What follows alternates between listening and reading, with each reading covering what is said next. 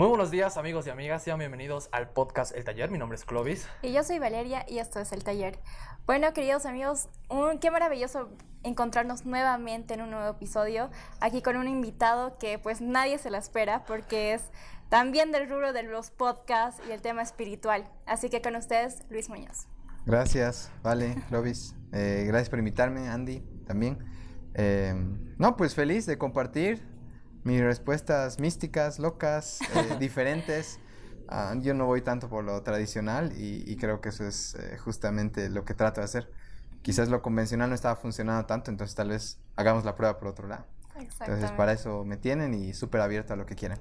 Excelente. Bueno, para eso está esto. No queremos nada convencional, queremos tu vida. Te queremos a ti ahora. Queremos que la gente que nos está viendo te conozca. Excelente. Así pues. que bueno, antes de iniciar, eh, conozcamos un poquito de lo que viene a ser Luis. Perfecto. Luis Muñoz, eh, mejor conocido detrás Equilibrio en Podcast, que inició el gran proyecto, también está como cofundador en Cocha Height y además está iniciando con el Club de Escritura y Club de Lectura. Así es amigos, estamos eh, una vez más bienvenidos. Esta es nuestra octava emisión y estamos orgullosos de continuar con un equipo amplio de múltiples talentos el día de hoy. Como saben, frente a la situación que estamos viviendo el país y el mundo entero, estamos el día de hoy con un equipo limitado. porque Para preservar tanto la seguridad de todos los miembros acá en el estudio, así como también de nuestro gran invitado. Así que una vez más, sean bienvenidos al podcast El Taller. Y les repetimos una, más, una vez más, ¿qué hacemos? Lo que hacemos nosotros acá en el taller, invitamos a gente destacada del medio, como lo es Luis, como son la cantidad de invitados que hemos tenido acá. ¿Y qué hacemos? Que ellos nos compartan un poco de lo que viene a ser su amplia trayectoria profesional, así como también su vida personal, para que tú que nos estás mirando puedas decir, si Luis lo hizo, si Diego Villamón lo hizo, yo también puedo hacerlo. Entonces, comencemos. Perfecto. Así que todos los que nos están escuchando y viendo es el momento de traerse su vinito o cafecito para disfrutar la hermosa charla que vamos a tener. Así que iniciamos con las preguntas. Claro que sí. Nos comentabas en Detrás de Escena que antes de Equilibrio en Podcast, antes del tema de yoga, meditación, eras otra persona. Así, ¿quién eras tú, Luis Muñoz, antes de todo este proyecto? yo creo que Luis Muñoz era una una persona ultra sensible eh, tratando de encajar, ¿no? Eh, desde siempre he una demasiada empatía, una empatía que me ha hecho un observador. Cuando yo era chiquito me decían en el bus del colegio el angelito. Y no era el angelito porque eh, quería hacerlo, era porque me costaba mucho hablar con las personas. Yo veía a los otros niños golpeándose, saltando riendo y yo estaba atrás observando.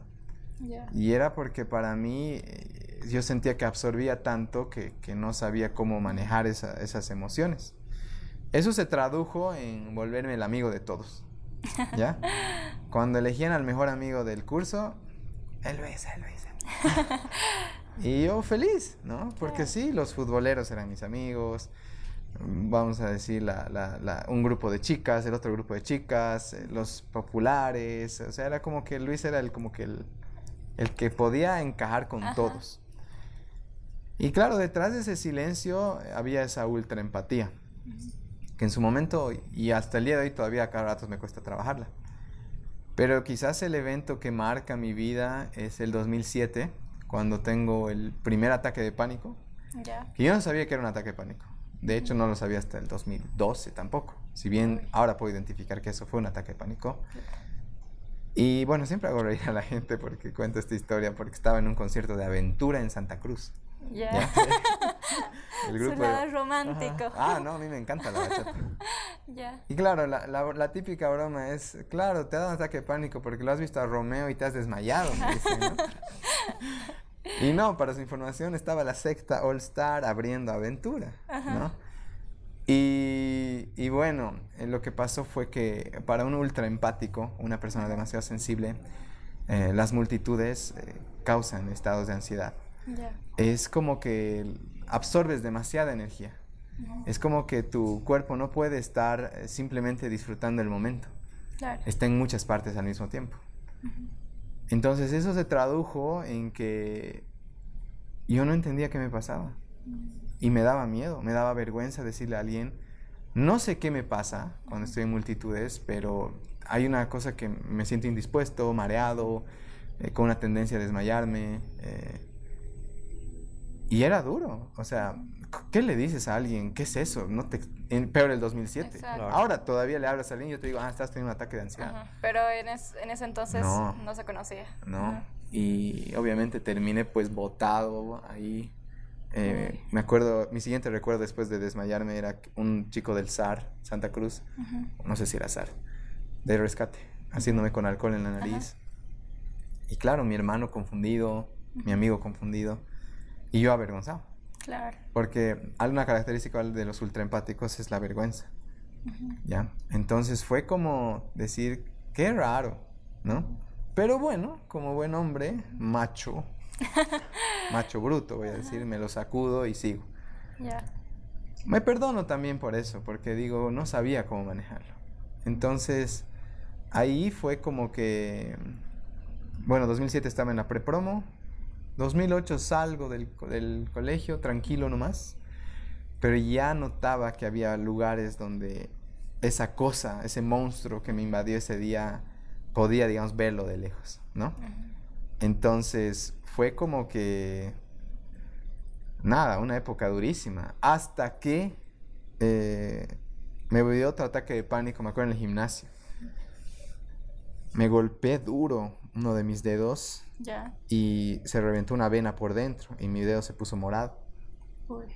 Y de nuevo esa ultrasensibilidad hizo que mi cabeza estalle en sensaciones y emociones que termine en el baño y pensando no, no puede ser que me esté pasando de nuevo esto.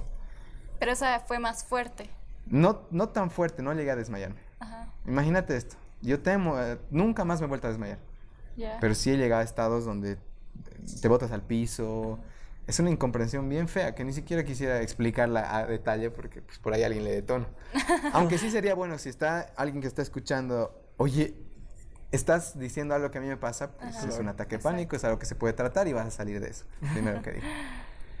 Entonces, como que eso fue, quizás, no sé si, si quieres que siga o, o hasta ahí puedo llegar, pero fue entender que, que mi salud mental y emocional estaba destruida, ¿no? Y no es algo que me da rabia, no es algo que, que siento ya ahora vergüenza, sino siento es algo que las cosas dolorosas que nos suceden justamente nos están inclinando hacia algo que la vida nos pide. Porque date cuenta, cuando te pasa algo vergonzoso, buscas por tu cuenta. Empiezas a aprender, uy, me ha salido algo medio raro en esta parte, es como, te vas a quedar ahí y vas a aprender y te vas a volver un experto. En, en silencio, pero un experto. Y sin darme cuenta me volví eso. Eh, se llama el concepto del sanador herido. Ya. El sanador herido es esa persona que ha encontrado su herida, la ha trabajado, ha encontrado ciertas soluciones o propuestas y decide ser vulnerable y exponerlo a otros. Ese es el sanador herido. Y en realidad todos tenemos la capacidad de ser sanadores heridos, porque todos en este set tenemos una herida. O sea, yo se los puedo asegurar, Sí. ¿no? Entonces, cuando nos alejamos de la herida, más vergüenza nos da.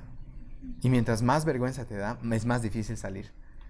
Entonces, lo que yo hice, y es chistoso, pero aquí termina esta parte, que el 2014, miren, yo seguía con estas ansiedades en el auto y en diferentes lugares, me mordía mi lengua, eh, me, me- me pellizcaba en alguna parte para distraer a mi mente, Claro. que sirve.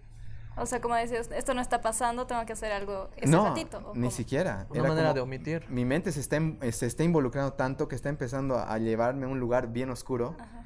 El dolor me saca de eso, ¿me entiendes? Y por eso hay gente que se corta, por eso hay gente que, que se golpea, ¿no? Hay muchas maneras que las personas eh, tratamos de salir adelante al final y no juzgo ninguna. Porque es tu salvavidas. O se van a la religión y se vuelven súper fanáticos. Vale. Oye, si es tu salvavidas, Si ¿cómo te, lo voy a quitar? Está bien, Ajá. digamos. La cosa es que veas como que eso es solo una, vamos a decir, algo que te va a funcionar un tiempo.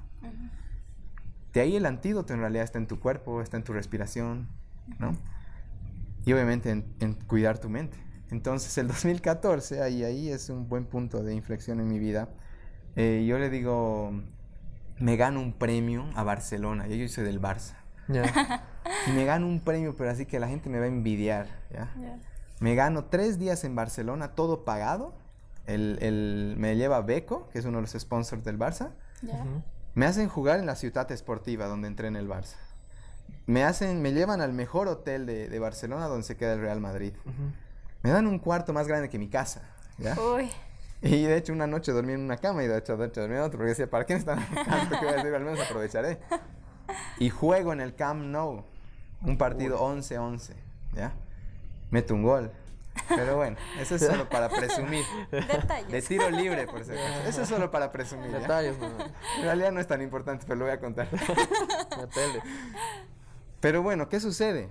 2012, eh, tengo que hacer un viaje de 13 horas en avión y para alguien ansioso, Fatal. fuck, Fatal. Ajá. mamá, tengo que hacer terapia. No me voy a perder este viaje, ¿ya? Hice terapia. Yo iba todos los días al psicólogo por ir, al- por ir a Barcelona. todos los días iba. No te culpo, ¿eh? Sí, Ajá, y todos los gusto. días yo votaba y votaba, votaba. Tanta basura que había, esa, ese ser tan empático que soy, había acumulado y no había visto un canal de expresión. Entonces empiezo a hacer terapia y me salva. Logro viajar a Barcelona y todo lo que les he contado y demás. Entonces, yo creo que Luis Muñoz, antes de este Luis Muñoz, era un ser empático, ultra empático, que no sabía manejar su, su empatía. Y que ahora hay momentos que me cuesta, pero he aprendido ya a, uf, a muchísimas herramientas, desde corporales, mentales, eh, de respiración, que me hacen navegar esta vida uf, muchísimo más en paz. Entonces, creo que respondí a tu pregunta. Exacto. Algo igual interesante, digamos, que nos mencionas, eres una persona empática y además que eras una persona muy amiguera, dices. Por lo tanto, yo ya supongo que también eres una persona muy familiar. Entonces, ¿cuál es el valor que para ti tiene la familia y los amigos? Curiosamente, eh, la familia, obviamente amo a mi familia y adoro a mi familia, pero siempre había una distancia, ¿ya? Em, voy a hablar de astrología, lo siento. Al, que no, le, al que no le gusta, pues puedes skipear esta parte. Pero una de mis características en- justamente en esta energía que se me ha asignado es la luna en acuario. El luna en acuario es el, el humanitario, es el que se va al mundo, es el que quiere, eh, piensa en grande para la comunidad. Pero el tema de eso es que a sacrificio muchas veces de su familia, ¿no?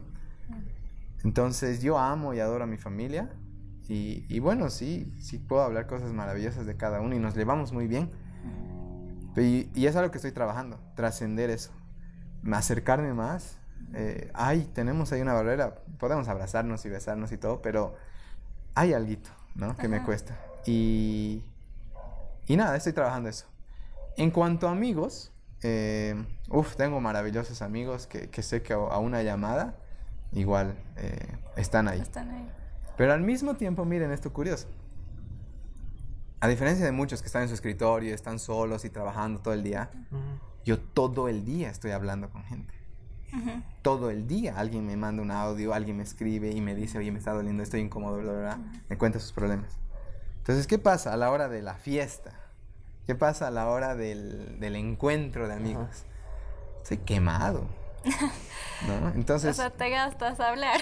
sí. A mí también me pasa, literal. O sea, hablo tanto que luego estoy así.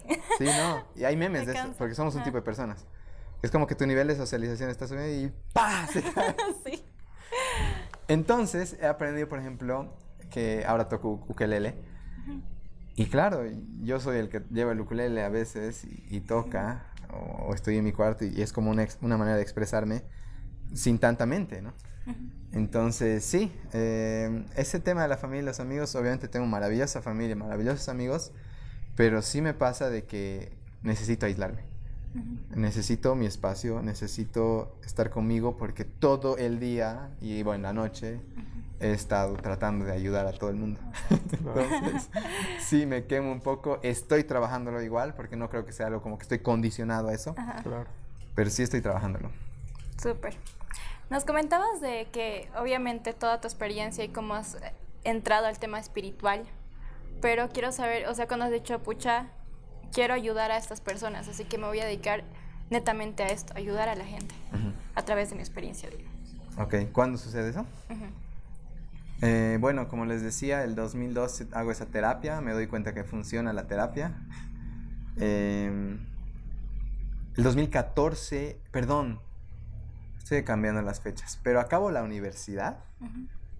Yo soy ingeniero civil. ¿ya? Ya. Y digo, nah. Aparte yo tenía esa época mi pareja y digo, me irme al campo 25 días, 5 días, venir. Nah. Claro. Yo necesito el contacto, yo necesito estar con mi gente, yo necesito... Obvio. Y digo, no, no voy a seguir esto y empiezo a hacer aplicaciones con mi hermano. Un periodo hermoso, un periodo donde empiezo a aprender sobre diseño, experiencia de usuario, eh, realmente qué hay detrás del código, por ejemplo, ¿no? Mi hermano es programador. Ya. Y ahí aprendo que todo tiene solución. Ya, yo le debo mucho a mi hermano. Porque cuando tú haces código, todo tiene solución. O sea, no puedes decir, no, no, esto no va a dar. Tienes que encontrar la manera que funcione. Claro. Y eso me construye un buen tiempo, un año y medio, dos tal vez. Y... Pero ahí empieza a nacer ese bichito de, ok, puedo hacer esto bien, pero sé que no es lo mío. ¿Y por qué me he dado cuenta que no era lo mío? Porque yo veía a mi hermano perdido. Movía. O sea, estaba en, en el- en Encantado. flujo, estaba en flujo, en estado de flujo, lo que llaman. Y yo no. Yo no estaba en estado de flujo. Yo no me perdía. Entonces digo, esto no es lo mío. Y ahí empiezo a leer. Yo no leía. Y empiezo a leer, y empiezo a leer, y empiezo a descubrir un nuevo mundo. Y ahí eh, descubro los podcasts. El 2016, sí, 2016. Y descubro los podcasts y digo, wow, tantas historias de personas que han volteado su vida, pero todo era en inglés esa época. Uh, Claro. Ahora hay muchísimo en español. Claro. Y yo decía, no puede ser que no haya en, en español. Y ¡ting! se me prende el foco. Yo lo voy a hacer. Y claro, lo que yo aprendí de los podcasts era que, y es algo que tú repetiste, Clovis, hace rato en, en el, en el backstage. Ajá. Dijiste, nosotros queremos mostrar que si Luis pudo, yo también puedo, tú también puedes. Y mi primer podcast se llama Tú también puedes podcast. Porque yo quería mostrar de que tú también puedes, viejo. Nadie es tan especial. Y en la manera vulgar todos vamos al baño. ¿Ya? Toditos vamos al baño. Entonces, no te creas menos ni más. Simplemente haz lo mejor que puedas. Y ahí nació Tú también puedes. Empiezo a entrevistar y digo, wow. Eh, puedo hacer esto bien. Practiqué mucho. Hice podcast con familia, hice podcast con amigos, así como solo para practicar. Ya. Y claro, terminaban llorando, terminaban felices. Y yo decía, wow, tengo una habilidad. Y claro, de ahí, uno de mis podcasts que más recuerdo es con Jennifer Salinas, la boxeadora de Santa Cruz. Y la, la Jennifer, la Jennifer, ¿no? Bien boliviano. eh, termina llorando. Esta boxeadora Ajá, fuerte, ¿no? Y me dice, gracias, me dice. Porque, eh, y me dice, eres un excelente comunicador, algo así me dice. Soy ingeniero civil. Mm. Y claro, me doy cuenta que mi voz tiene una profundidad. Mi voz llega, mi voz eh, es mi mejor herramienta, mi mayor herramienta. Y empiezo a entrevistar y empieza a salir estos proyectillos y empiezo a hacer talleres y empiezo a generar ingresos y digo, bueno, creo que puedo soltar la programación y dedicarme a esto por completo. Y nada, ahí nacen de, de dolores los otros proyectos, pero ya me estoy alargando, entonces creo que así empieza al menos. El- eh, todo lo que hago, así empieza. Belleza. Ya para, para ir finalizando esta primera parte, y creo que también es importante que la gente conozca igual esas, ese momento duro que todos atravesamos, digamos, en este proceso de elegir lo que nos gusta, lo que nos apasiona. Eh, por lo tanto, ¿cuál tú consideras que ha sido el mayor reto que has tenido que afrontar al momento de decidir hacer esto? Mm. Porque tampoco es muy sencillo, digamos, es, es un proceso. Sí, no, y hasta el día de hoy tal es mi reto. ¿Qué haces, Luis? Ah, ayudo a la gente. Eh, ¿Qué haces? No sé, ¿cómo? Les hago llorar, ¿no? Entonces, yo no tengo así como decirte, yo soy esto. Yo soy un, un ser humano, de nuevo, que escucha eh, y que escucha tan bien que sabe por dónde, y se ha capacitado como que sabe por dónde ir y, y- y darte en el clavo, ¿no? Claro. Y liberarte. Eh, entonces, el momento duro obviamente es el, el punto de la ansiedad. Ese reto que se me ha asignado, que es eh, tener ataques de pánico y demás, me ha vuelto alguien que se ha sumergido tanto en ese tema de salud emocional y mental que, que nada, he aprendido a sanarme y luego he dicho voy a sanar a otros. Entonces, quizás eh, eso es lo que soy, un sanador. Eso es lo que me gusta hacer, sanar a las personas, ahora con el yoga, con su cuerpo, eh, con su mentecita, cuando la veo muy alborotada, o, o, con su respiración, o con su espíritu. Entonces yo cuando empiezo a charlar con alguien, y hasta veo su cuerpo, cómo se mueve, cómo es su postura, yo ya sé más o menos qué está viviendo. Entonces, es como si... Ya, empecemos ya. sí, no, es como si la vida me hubiera asignado esa capacidad de, entender, esa empatía, ultra empatía. Entonces, que el momento duro ha sido sufrir años de incomprensión, de querer desmayarme, de tener pensamientos muy alborotados, un sexto chakra desbordado. Entonces, creo que ese ha sido el momento duro y, agradezco tanto al momento duro y el momento duro de todas las personas en realidad está marcándote, te está gritando. Y si te da miedo, pues puedes posponer un tiempo, pero tiene que llegar al punto de valentía de decir, ok, corro con mis ojos cerrados al oscuro. Y es como que la vida se desbloquea. Exacto. Excelente. Qué bonito. ¿Cómo es? Listo. Nos vemos a un break. Perfecto. Bueno amigos, eh, Luis ya hemos tenido la oportunidad de conocer una partecita de lo que viene a ser tu vida personal, así que ahora vámonos a un descanso, pero no nos podemos ir a un descanso sin agradecer a nuestro gran auspiciante del día de hoy, hablamos del Hotel Catena.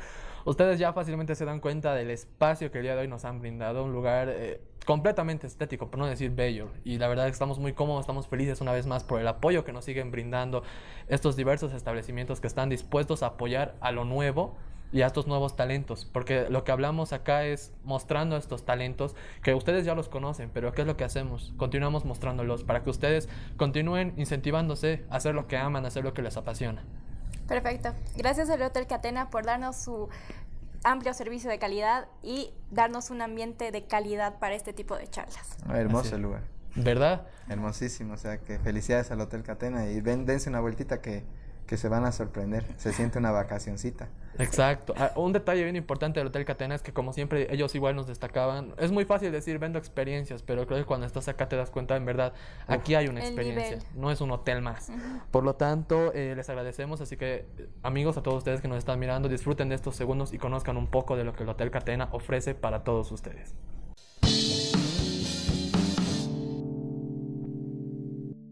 Queridos amigos, estamos de vuelta con el podcast del taller con nuestro invitado Luis Muñoz. Así es amigos, continuemos conociendo un poco más de la, ahora ya de la trayectoria profesional de Luis Muñoz, conozcamos un poco del trabajo que él ha ido realizando y que sigue realizando hasta el día de hoy. Así que empecemos. Perfecto. Lo que queremos saber es qué es lo que te motivó para ayudar a las personas con los proyectos que actualmente estás realizando. Ok, em, creo que principalmente es eh, dar un espacio seguro. Eso me motiva. Eh, yo sé que muchos amigos, amigas, familiares, eh, no se les da un espacio seguro. Incluso con nuestros mejores amigos no es tan fácil. Eh, es como que tenemos ciertas máscaras con la familia, con los amigos, y sin juzgar a nadie. Simplemente es parte de, adaptabilidad, de, inclusión. Es algo, la debilidad del ser humano es la exclusión. Entonces voy a crearme máscaras. Y creo que Equilibrium, y algo que me motiva mucho es Ok, llegas y te quitas tu máscara. Mm. Puedes llorar, puedes reír, puedes eh, decir que no te gusta tu carrera, mm. puedes decir que estás frustrada de tu trabajo o que tu mamá te presiona mucho. Mm. O sea, por unos, unas cuantas horas te damos el espacio para que desfogues. Entonces mi principal motivación del club de lectura, club de escritura, es justo eso. Eh, si tú vas a un club de lectura, no solo va a ser, oye, vale, ¿Y cómo te apareció el libro? ¿Qué tal la página 300? No. Sino te decís, ¿y cómo estás? ¿No? Y en el libro hemos hablado del abandono. ¿Y a ti cómo te va con este tema? Y ahí, ah, yo me siento abandonada en XX. Entonces, como que de repente podemos casar esta parte personal con la parte mental, ¿no? Y dar la oportunidad de que el libro sea solo un canal para que te puedas expresar. Y la escritura, ni qué decir. Porque uno dice, o sea, ¿qué puedes salir escribiendo? Pero en realidad es un canal mágico. Es un acceso que la mente no tiene así de entrada. Tú no puedes pensar todo un párrafo, ¿no? Eh, lo que va a salir y esa conexión que se va a dar y guiada por Alfie, que es tremendo, es encontrar algo que no sabías que estaba ahí y que por fin salió. Entonces, lo que más me motiva es crear espacios seguros para la comunidad, la gente que llega, y que sean más libres, que estén más sueltos y, y nada, si tienes gente más libre, eh, menos cargada, pues tienes una comunidad mucho más armoniosa, eh, mucho más eh, unida, y eso es lo que queremos lograr con equilibrio. Eso, eso que mencionas de generar espacios y ambientes cómodos, son confortables, porque al final de cuentas creo que eso es lo que tienes que generar en una persona para que también se abra con uno mismo, ¿no es cierto? Entonces, eh, no sé si nos puedas compartir en el sentido de cuáles han sido esos cambios que a lo mejor te han impactado a ti ver de esas personas.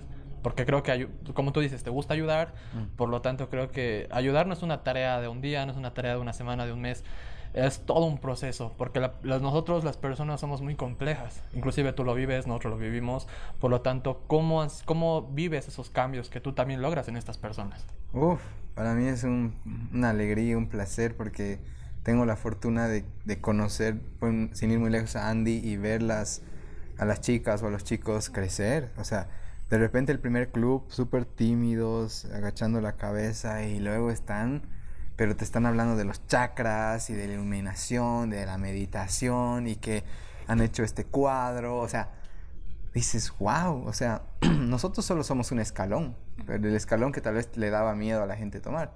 Y como dices, es un proceso de una vida, ni siquiera es de dos meses, dos años, nada, es una vida. Pero equilibrio es la plataforma que ya te diste, te ayuda a despegar. Ya lo que siempre les digo a los chicos es que algún día se van a ir, son como nuestros eh, hijitos, ¿no? Y está bien que se vayan y descubran otros libros y descubran otras maneras, eh, otras disciplinas, pero ya Equilibrium es como que fue el, primero en destaparte. Entonces, eh, hay un caso bien bonito de una muy buena amiga, que ella llegó a un campamento, imagínate, el 2017, pero con un con un corazón de ser, cuarto chakra, decir, con un corazón cerrado, ¿ya? Ella decía, yo no podía abrazar, yo no podía expresar mis emociones, nada. Y justo fue al último campamento y es una mujer que llora, es una mujer eh, que se siente feliz de descargar, que, que, ahora se está reinventando y está dando la oportunidad justamente a una pareja, porque cuando el cuarto, el, el corazón está cerrado, muchas veces nos da miedo la pareja, ¿no?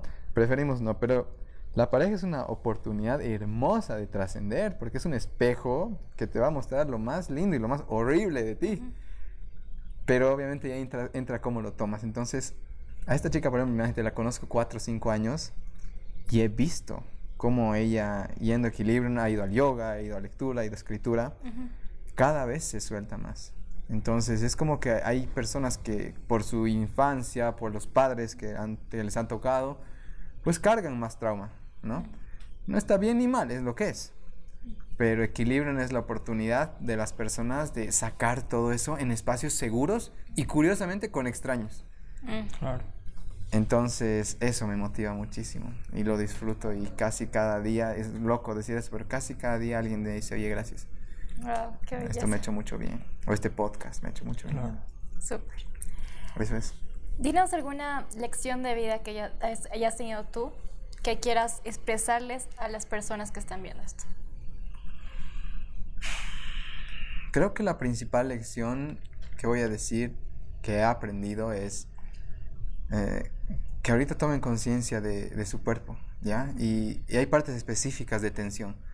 Entonces ahorita, por ejemplo, todos ustedes igual verifiquen cómo está la pancita. ¿Está tensionada? ¿Está metida? ¿O puedo soltarla un poquito? Relajen la panza, toda la gente en casa. Relajen la pancita, verifique cómo están sus hombros, que es posible que están acá. Relajas los hombros, tu mandíbula está apretada. Hay gente que vive con la mandíbula apretada. Soltala un poquito que se te abra la boca y luego el entrecejo. Es otro punto de tensión. ¿No? Entonces, para soltar el entrecejo, unas cejitas elevas. Si tú verificas eso, cada hora te das cuenta, vives más relajado, ¿no? A pesar de lo que suceda. Si tú estás tensionando estas partes, estas son las cosas que se detonan en dolores musculares, en me estrello con mi mamá, me estrello con mi hermano, me estrello con mi pareja y demás. Entonces, creo que la lección que quisiera compartir es que la gente se dé cuenta que el cuerpo es un canal hermoso que te está hablando todo el tiempo y que tú puedes aprovechar de escucharlo y estar mejor, ¿no? El cuerpo es solo una herramienta, pero es una herramienta que te va a acompañar hasta el día de tu muerte, ¿no? Entonces, si tú aprendes de, este, de esta herramienta, y algo que me gusta del sistema yógico, por ejemplo, es que no te dice tanto, tienes que creer en esto, ¿no? Sino te está diciendo, este es el manual de tu cuerpo, por si acaso. si tú respiras así, estás creando tensión. Si tú sueltas, relajas tus hombros y demás, cierras tus ojos, vas a entrar en un estado, te desidentificas, ¿no? Entonces, lo que me gusta mucho del sistema yógico, por eso, y esa es una gran lección, es que el cuerpo, eh, bueno, al menos en el Hatha Yoga, que es el camino eh, del esfuerzo, es un canal de sanación, ¿no? Entonces, eh, creo que esa sería mi mayor lección, es cómo está tu cuerpo hoy, lo atiendes, lo escuchas, cuando ya no tienes hambre sigues comiendo, ¿entiendes? Yo sé que vivimos en Cochabamba, pero hay límites, ¿no? Hay límites y cuando tus deseos son tan altos que no puedes eh, controlar y cuidar y descuidas tu cuerpo, o sea, que no te extrañe que salte por otro lado del problema, ¿no? A nivel mental, a nivel emocional y demás. Entonces, tu cuerpo ya de por sí es un canal de sanación. Entonces, no lo descartes, sino más bien aprovechalo. Exacto. Ahora algo, algo importante, igual que mencionábamos, era actualmente toda la gente que nos está mirando y todos en el mundo estamos viviendo una situación bien compleja, que viene a ser una pandemia que ha afectado no solamente a la economía, sino también personalmente, a nuestras familias y quizá a muchos emocionalmente, digamos. ¿Cómo tú podrías decirles a estas personas que nos están escuchando que canalicen ese daño que nos está generando esto, digamos? Si crees que hay una manera en la que podamos ahora mismo trabajarlo, digamos. Ok. Eh, bueno, lo primero es eh, algo que se habla en el yoga. Yoga significa unión. Y sé que es duro lo que voy a decir, pero es como, no hay de otra que integrar este momento. Mientras más lo rechaces, más resistencia generas, ¿no? Entonces es como que yo, bueno, iba a ser con, el, pero estamos en tiempo de COVID. Es como que jalemos. Yo jalo un lado, tú jalas el otro. Mientras los dos jalemos, va a haber más tensión, ¿no ves? Pero si yo suelto, ya se suelta la energía. No hay tensión. Entonces ahorita la gente, mucha gente está, este maldito virus, este, se está creando odio, se está creando algo dentro, ¿no? Exacto. No es que esté mal descargar tu ira, puedes descargar tu ira, pero tienes que tener cuidado de que estás en tensión todo el día. O decir, bueno, estamos en esto, eh, ¿qué puedo hacer? Principal, la respiración, ¿no? Hay ejercicios de pranayama súper sencillos que te pueden relajar, yo les digo, en minutos, ¿no? Entonces uno bien sencillo que ahorita la gente igual puede hacer y ustedes igual, es colocan su mano izquierda en su pecho. A ver, hagan la prueba. Y así la gente en casa igual. Mano izquierda en el pecho y la mano derecha en la pancita. Cierran los ojos y simplemente observen cuál es el movimiento del cuerpo por la respiración. Simplemente noten qué está sucediendo ahí, si hay ritmo o está rítmico el movimiento. Una vez que toman conciencia de eso, inhalan con profundidad, inflan completamente la pancita, luego el pecho, se eleva un poco clavículas y suelto el aire por la misma nariz. Utilicen el 100% de su capacidad pulmonar. No solo el 30, el 40, sino todo. Permitan que se expanda esa caja. Suelten la mandíbula.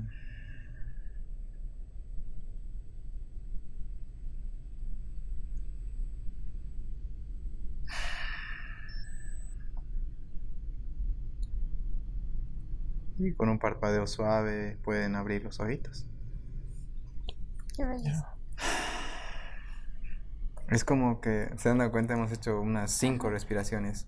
Se llama respiración yógica completa. Ya. Y lo único que hace esta respiración es emular la respiración de un bebé. Si tú ves un bebé, todo el rato. Utiliza el 100% de sus pulmones. Pero ¿qué pasa a medida que crecemos?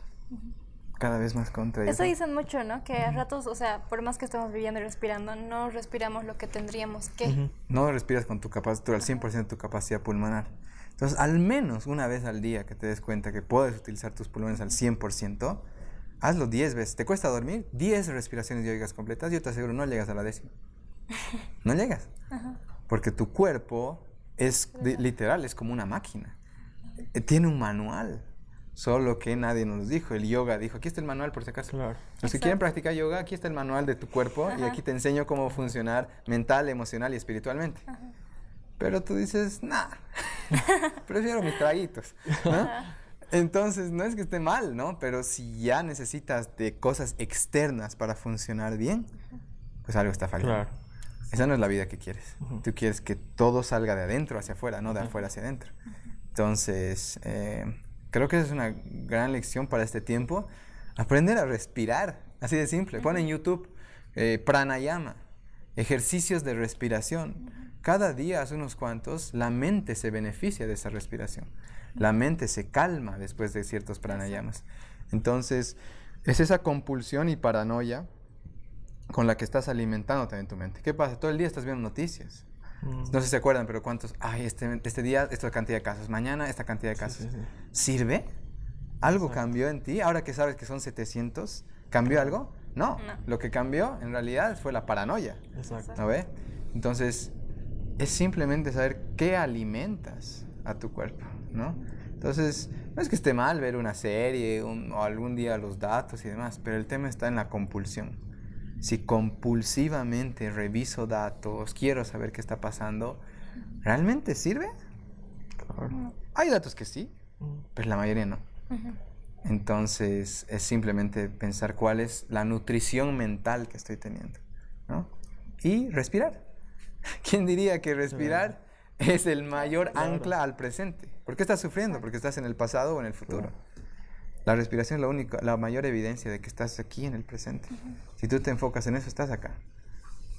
Entonces yo le diría a la gente, YouTube, en vez de estar Respiren. tanto tiempo viendo series, 10 minutitos. ¿Cómo cambia tu vida? Luego me cuentas. Genial. Exacto. Excelente. Súper. ¿Qué tal iniciamos con la dinámica? Nosotros hacemos con todos nuestros entrevi- entrevistados una dinámica. Chester o Kingdom. Ajá. Exacto. Exacto. ¿eh? Esa no voy a responder. Ya, no nos están Hasta luego, ya. Cortamos esa parte ya. Perfecto. Ya, te explicamos, Luis. Lo que siempre hacemos, como te decía Valeria, cada invitado que tenemos acá en el podcast del taller, hacemos una dinámica con él. ¿Para qué? Es un momento para destensionar un poco la situación, el- los temas, etcétera, y también la gente pueda conocerte un poco más allá del simple, del simple concepto que ya tienen de uno mismo, ¿no es cierto? Entonces empecemos. La dinámica de hoy se llama Soy más de. Lo que vamos a hacer Valeria y yo es vamos a hacerte unas preguntas muy volátiles y tú nos dices cuál prefieres. Ya, listo. Perfecto. Perfecto, Listo. Check, me Ya, cae. ya. Volverá, ya. ¿Eres más de café frío o caliente? Frío. Gastar o ahorrar. Ahora. ¿Eres más de sacar fotografías o que te tomen fotografías? Sacar. Ir en bicicleta o a pie. Bicicleta.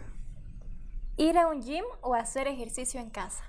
En casa. Olvidarme de la dieta o cumplirla estrictamente. Olvidaron la dieta. ¿Comida casera o de afuera? No me- ¿Quién no?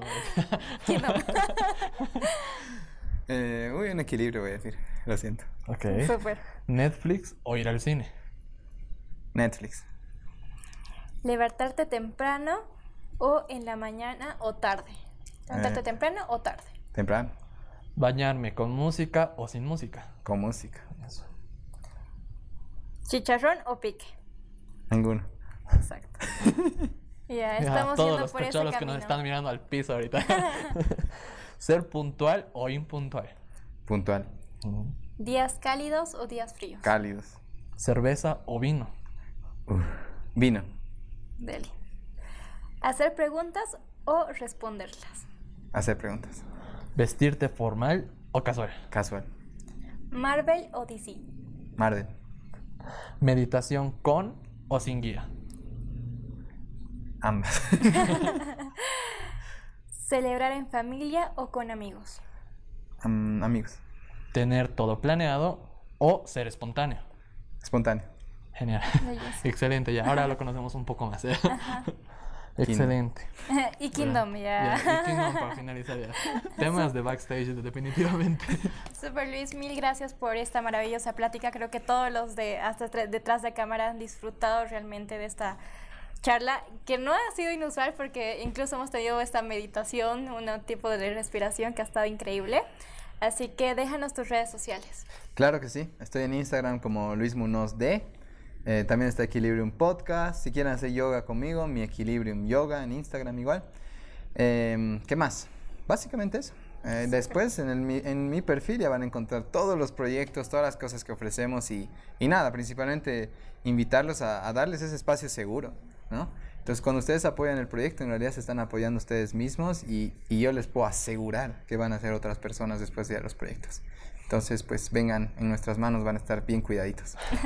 Super chicos, eh, gracias por coincidir con todos nosotros. Hemos tenido una noche muy bonita, así que hasta la próxima. Así es, amigos. Bueno, Luis, una vez más, gracias por aceptar, gracias por estar aquí. Nos has permitido continuar admirando lo que haces.